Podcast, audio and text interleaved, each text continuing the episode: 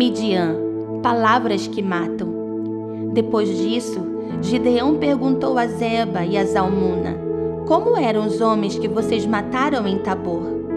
Como você, responderam eles. Todos pareciam filhos de rei.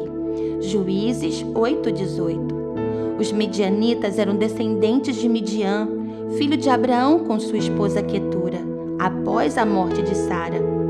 No período dos juízes, eram os midianitas que roubavam de Israel as colheitas e seus animais.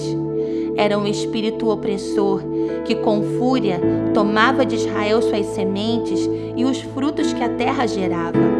Midian do hebraico é contenda, julgamento. Foram eles também que venderam José e no Monte Tabor, em seus ataques, mataram os irmãos de Gideão, homens que pareciam filhos de rei. Midianitas vendem aqueles que carregam a promessa, negociam aqueles que compartilham sonhos. Os homens que pareciam filhos de rei foram mortos pela contenda. Eram irmãos de Gideão e deveriam ser valentes em sua essência como ele. Pareciam ter governo, identidade, mas vindo os midianitas, vindo as críticas, os ataques que roubam as sementes e o que se é gerado no espírito, não resistiram e morreram sem cumprir os seus propósitos.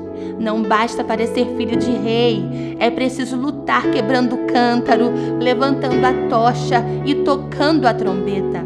Um filho é guiado pela verdade declarada e não pela mentira contada.